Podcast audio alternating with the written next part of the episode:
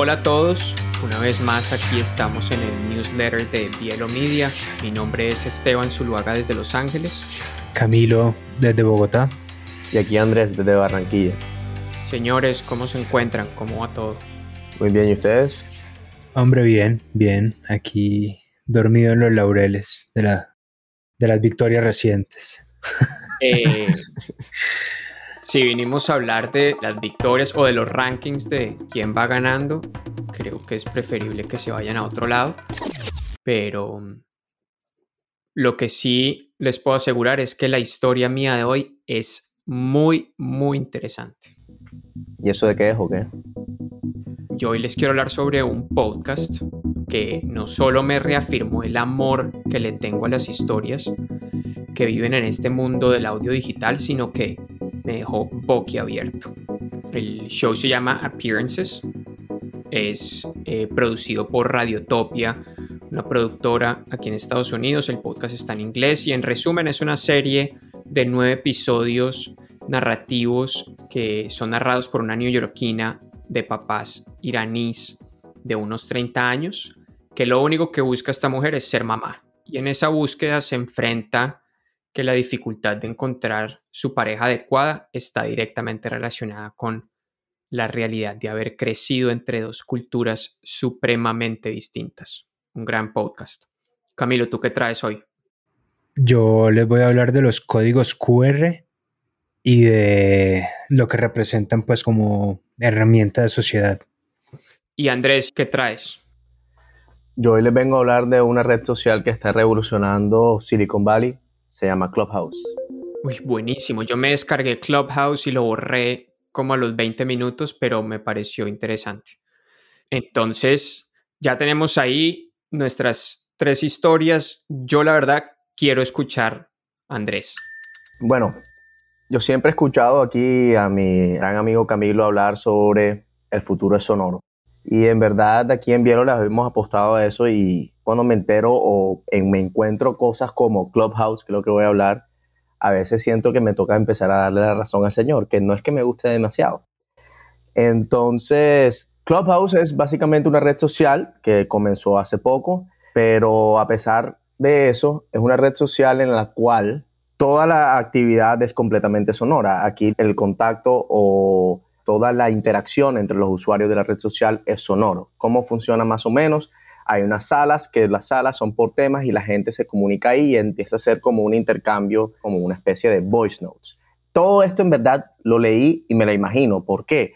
Porque la red social, para poder ser parte de ella, tienes que ser, con invitación. El modelo que ellos han escogido es más o menos como el del comienzo de Facebook, en donde tenías que ser parte de una universidad para empezar a ser parte de esta red social en este caso, te tienen que invitar a alguien. Ese modelo de negocio en el cual ellos están tratando de crecer a través de la recomendación, esa exclusividad de ser parte, ha hecho que la gente importante de Silicon Valley, la gente importante de la tecnología, muchos actores, hagan parte de esta red social y se estén apropiando de ella para hacer nuevos lanzamientos y compartir información propietaria de ellos en donde se está empezando a sentir cómodos. En el último año la red social ya tiene más de 2 millones de usuarios, lo que es increíble porque 2 millones de usuarios en una red social que está limitada a que solamente se puede utilizar en iOS, o sea, en celulares Apple, y además una red social que está limitada a que solamente te tienen que invitar. Entonces, si esto tiene tanto crecimiento, se están apropiando de esto, un tema tan sonoro, a mí me empieza a generar un poco de sensaciones hasta emocionantes para nosotros en Bielo, porque yo digo, esto parece como si en algún momento pudiera haber podcast en vivo, porque si esta red social realmente crece lo suficiente, yo me estoy imaginando ya un momento en donde ya los podcasts van a ser live podcasts en un futuro. Creo que es de los emprendimientos más impresionantes que está saliendo en el mundo de la tecnología. Así como dato curioso, Elon Musk hizo su presentación en Clubhouse y habló por cuatro horas desde los libros que se lee hasta que en cinco años va a llegar a Marte y cómo están todos sus planes y rompió el récord porque tiene un límite de personas que puede tener cada sala. El límite son mil personas y Elon Musk acaba de cumplir con eso y no pudo entrar más gente. ¿Qué sientes, Chuchami? ¿Qué te hace sentir esto? Una red social en donde nada más tenemos que hablar, donde nada más nos vamos a escuchar. Para que se rían ustedes, Clubhouse es de estas cosas que en el futuro yo voy a decir, yo pensé en algo así antes de que existiera. Con Jacobo, si estás escuchando, hace como un año yo vengo pensando que es inevitable el desarrollo de una plataforma social solo audio. Evidentemente no soy el único, evidentemente no es mi idea y evidentemente no, o sea, de pensarlo, ejecutarlo hay un millón de pasos. Eh, Andrés, como para complementarte también, estoy completamente de acuerdo. Creo que Clubhouse es uno de esos ejemplos que muestra que el futuro es sonoro, pues por donde se le mire. Clubhouse, como tú decías, está valorado, ah, hizo la serie B hace poquito de levantar capital, valorada en un billón de dólares. Esto es increíble pensando que Clubhouse solo tenía 600 mil usuarios en diciembre yo creo que lo de las invitaciones no es tanto un tema como de volverla exclusiva, como es un tema de manejar el número de usuarios para que sea controlable para ellos y siento que es sensato lo que están haciendo. Y sí, es impresionante, yo todavía no lo entiendo bien y me encanta sentir eso porque yo creo que en realidad la gente todavía no lo entiende bien, nadie entiende bien lo que está pasando, pero el hecho de que tenga este impacto tan grande y que esté causando tanta sensación yo creo que habla de una intuición que tenemos nosotros como sociedad de que esta es la manera en la que nos vamos a comunicar en, un futuro cercano. Hay un tema muy interesante de Clubhouse y es su característica de ser un entorno libre de cámaras. Y el tema de las redes sociales siempre ha estado muy ligado al video, a la imagen, digamos que al efecto visual. Y tener esta interacción con gente a través de audio genera más empatía que muchos otros medios porque no hay un tema de juzgamiento. Digamos que es cuando uno solo escucha la voz del otro sin saber cómo se ve, cómo en qué entorno está, qué expresiones está haciendo, es mucho más fácil llevar conversaciones, es mucho más fácil tener una, una empatía mayor y creo que eso es en gran parte lo que ha traído a mucha gente, porque yo me metí por una amiga que me lo recomendó, me recomendó un canal donde la gente hablaba de sus historias de noviazgos y cómo habían terminado. Y me acuerdo que cuando me metí a escuchar una historia eran 400 personas escuchando a una vieja contar su historia con su novio y todo el mundo comenzó a opinar. Y eran 300 personas opinando, pero todo en un entorno libre de cámaras. Y creo que eso habla de las posibilidades del medio. Sí, muy interesante el tema y interesante esa perspectiva, Esteban.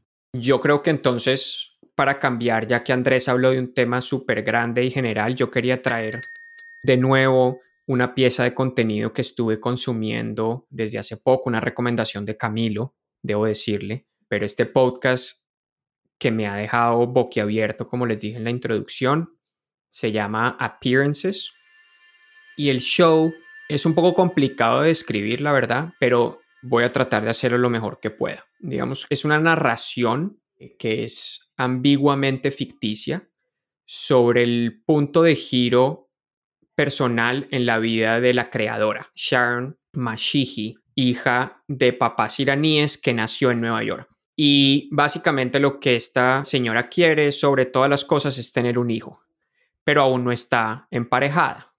Digamos que eso va en contra de las expectativas de su tradicional familia iraní y en particular su mamá, con quien ella choca constantemente, como es usual en niños de segunda generación de familias de inmigrantes. Pero una de las cosas más reveladoras de este show es cómo la creadora logró desdibujar la línea entre ficción y verdad. Para ella era muy difícil hablar de su historia personal usando su propio nombre, entonces, para explicar el dilema que ella estaba teniendo y por el que estaba atravesando, decidió crear una versión semificticia de ella misma en un personaje que se llama Melanie. Y Melanie dramatiza el viaje de la creadora hacia la maternidad como soltera, como madre soltera, mientras Melanie navega por esta difícil relación que tiene con su familia, que a la vez también son creaciones semificticias de su familia real. El formato del podcast es una especie como de juego, digamos que de guerra del yo. Es una conversación súper interna que tiene la creadora y lo expande de una manera espectacular en estas discusiones que generalmente uno tiene en su cabeza una y otra vez.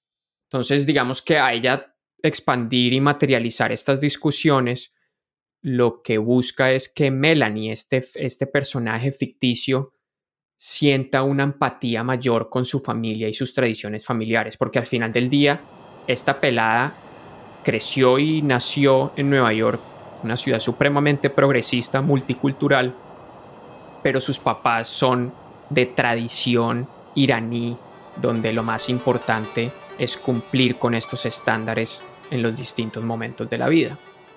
Entonces es un show que es verdaderamente fascinante, no solamente por el contenido, sino por cómo evoca distintas emociones. A mí me pareció increíble cómo evocaba la tristeza, de estar como espiritualmente distante de las personas que uno más ama y sentir que uno está tan lejano de la familia, pero son las personas más cercanas que uno tiene. O por ejemplo, esa brecha que existe tan grande entre la persona que uno es y la versión idealizada de uno mismo. Y esas conversaciones internas de darse cuenta que uno no es lo que uno quisiera ser. Entonces es un podcast fascinante, se lo recomiendo y creo que antes de cerrar el tema, uno de los factores más chéveres es que el show es para mujeres. Es un tema sobre una mujer que está atravesando por una crisis de los 30 y el formato es estrictamente direccionado hacia las mujeres, pero está tan bien hecho y es tan fascinante que trasciende la barrera del, del género y logra conectar con cualquiera que lo escuche. Se lo recomiendo muchísimo, especialmente a los que les gusta encontrar cosas completamente nuevas este es un podcast como ningún otro que había escuchado y ojalá prontamente podamos tener contenido de este nivel en español. Esteban, sí, definitivamente Appearances es algo extraordinario. Nosotros en Bielo tenemos lo que llamamos la gran Biblia de los podcasts de Bielo, donde calificamos todos como los podcasts que escuchamos y Appearances es el que más calificación tiene siendo completamente genuino, creo que Appearances es uno de los mejores podcasts que yo he escuchado. Yo estoy un poco en desacuerdo contigo, Esteban, de que el podcast es pensado para las mujeres. Siento que es un poquito como el sombrero tuyo de productor, como de pensar en audiencia. Y evidentemente sí, es un, pues habla de problemas muy femeninos y tiene una naturaleza intrínsecamente femenina, pero estoy de acuerdo contigo que la universalidad de los temas y la sinceridad con la que se cuentan es tan conmovedora. Yo recuerdo cuando lo terminamos de escuchar los dos, los dos hablando, y yo le decía a Stan, venga, es que no hay, yo no puedo pensar en un personaje más diferente a mí que una mujer iraní, pues neoyorquina, judío, iraní, o sea, con una problemática pues de querer ser madre y, eh, tradiciones sociales, o sea, es una persona completamente ajena a mi experiencia de vida y sin embargo haber conectado tanto. Me recuerda mucho, no sé si ustedes vieron esta serie, la de Philly Waller-Bridge, Fleabag. No, nunca la vi. Buenísima. Es similar, es exactamente la misma experiencia de conectarse con alguien tan, tan, tan imperfecto, como tan humano, tan sincero.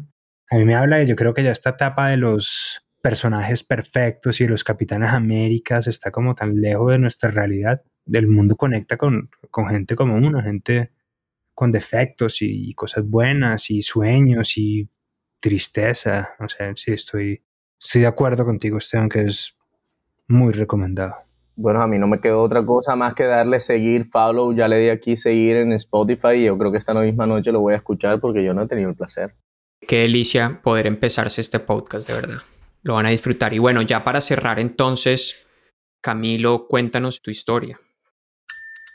Creo que me han dejado la barra muy alta. Yo les voy a hablar de los códigos QR.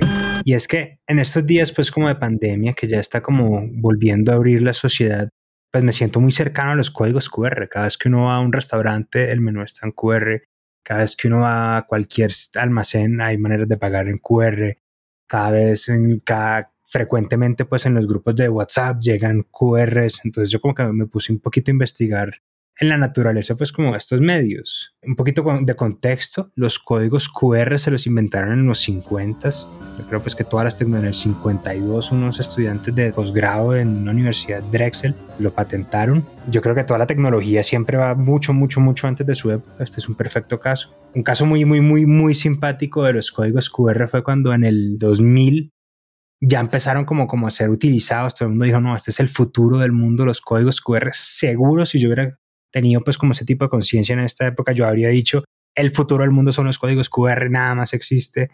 Y una compañía jugándosela completamente con los códigos QR mandó a hacer 100.000 lectores de códigos QR, se los mandó a todos sus clientes para que la gente como que publicitara en las revistas con códigos QR. Y famosamente es uno de los peores fracasos en la historia de la tecnología. En la revista PC World está entre las 25 peores tecnologías como que en la historia. Y en la revista también hicieron una lista de las 50 peores invenciones del mundo y este lector de códigos QR es una de ellas. Ahora, yo siento que hay dos, dos puntos de inflexión en esta historia. El primero es en el 2010, cuando los celulares se vuelven lo suficientemente capaces para leer QR y en este momento todo cambia. Como me gusta pensar a mí, como lo que estoy convencido, cuando la tecnología se vuelve democrática, cuando todos tenemos acceso a ella, la cosa alcanza su potencial entonces todo se volvió QR. En un, auge del código QR, todo el mundo empezó a usarlo. Y lo que es mejor en China, sobre todo pues como, como en el oriente, sobre todo en China, el código QR explotó. En el oeste no tenemos noción de lo que significa el código QR. En China absolutamente todo es código QR. Cualquier banca que usted quiera hacer, cualquier, o sea, cualquier pago, cualquier eh, transferencia que vaya a hacer, cualquier cosa que se haga pues como interacción humana es con código QR explicaciones de por qué allá sí, aquí no. Por ejemplo, en China los billetes son muy pequeños. Entonces el billete más grande que hay es el equivalente a 16 dólares. Entonces la gente se había necesitada de pagar con código QR y eso aceleró pues como la implementación. Y el segundo gran, gran punto de inflexión en el código QR es la pandemia.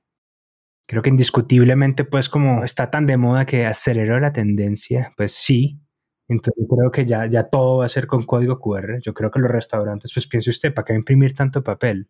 Pues nada, les sale mucho más barato, mucho más fácil. Imagínense ustedes todos los en el metro. Bueno, los que me conocen en Bielo saben que todos los podcasts yo los quiero promocionar a punta de código QR. Y creo que, que, que aquí en el, en, el, en el oeste estamos empezando a recibir, estamos empezando a entender lo que es el código QR. Entonces estoy súper, súper expectante a lo que van a ser los próximos años de esta tecnología. No sé, por ejemplo, perdón que te, que te interrumpa, Esteban, pero ustedes usan como que los QR para algo o le mandan cosas en QR a la gente. Es más, el otro día estaba manejando y un restaurante muy ingeniosamente cerrado, porque los restaurantes estaban cerrados, imprimió un código QR gigante del tamaño del restaurante para que no le tomara foto desde el carro. Y obviamente yo le tomé foto desde el carro y ahí mismo me mandó al link del restaurante para poder pedir desde la página.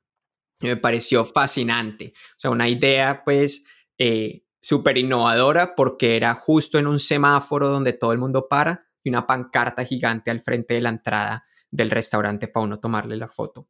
Yo, la verdad es que nunca había pensado en la tecnología de los códigos QR. Siempre la he visto y la uso cuando me sirve, pero nunca me había detallado, pues detenido a pensar en ella. Y la verdad es que los podcasteros la usamos mucho.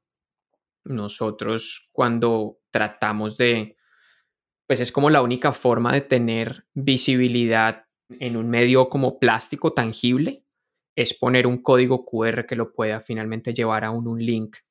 Entonces creo que se seguirá usando como forma para conectar el mundo, el mundo tangible con el digital a través de estos lectores, pues que hoy son los celulares. Entonces, interesante. Mi único acercamiento con los códigos QR fue hace un par de años que estábamos organizando festivales y pues mi socio en ese, en ese cosa me llegó, me dijo, necesitamos implementar códigos QR en la boleta y yo como que de qué hablas, como así. Eh, no, claro, porque entonces lo usábamos porque cada boleta tiene su código distinto y así es como haces que no te repliquen la boleta. Una vez el código marca la boleta, ya listo, se cancela esa boleta.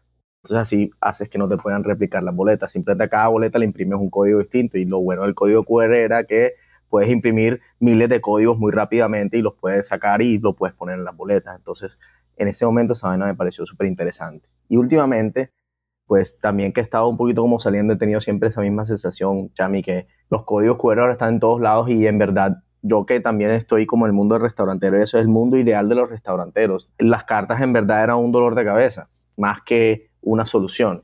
Entonces, creo que los códigos QR realmente, sobre todo en esa industria, creo que están rompiendo un paradigma interesante en el cual En el próximo café espero poder poner códigos QR para recomendaciones de podcast, para revistas y para poder pedir directamente desde la mesa. Imagínate eso. Eso podría funcionar. Entonces, yo creo que es bacano. Gracias, Champs.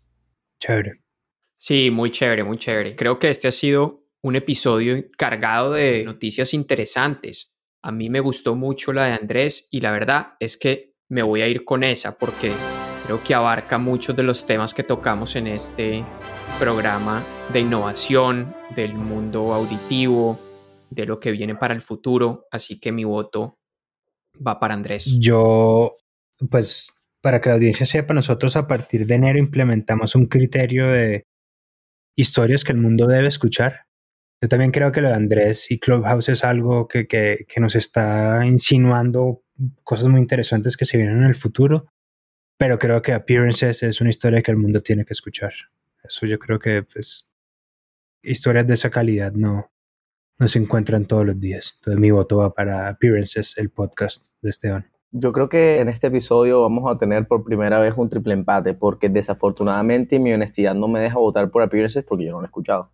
Por lo tanto, a mí me pareció fascinante la historia de los códigos QR, pero sin embargo, yo creo que ahí, ahora que lo pienso bien, en verdad, yo creo que la historia de Clubhouse está mucho más relacionada y voy a votar por mí mismo. Vamos que sí. No, no, no, espere que yo iba a decir, yo iba a decir que, que nosotros somos tan buenos perdedores que íbamos a empatar. Que por primera vez íbamos a empatar en este programa. Yo estaba feliz. Yo también, Fury, comenzaste bien, comenzaste bien, pero no, te toca ganar por mala clase. Sí. Bueno, muchas gracias a todos. Hubo un empate. No, señor. No. Muy, muy bueno, estuvo muy, muy interesante hoy. Sí, sí. Gracias, señores. Bueno, entonces, ¿cuál fue la historia más interesante? Appearances. Ganó Clubhouse, digamos, dejémoslo ahí. Mentira. De verdad, los invitamos a todos a que descarguen Clubhouse y entren a mirar esta aplicación. Es muy interesante, pero también no dejen de escuchar este podcast que tanto nos ha impactado al interior de Biel.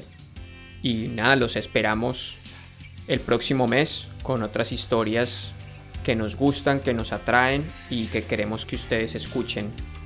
Nosotros somos Bielo Media y nos vemos en una próxima. Chao, mamá. Hasta luego.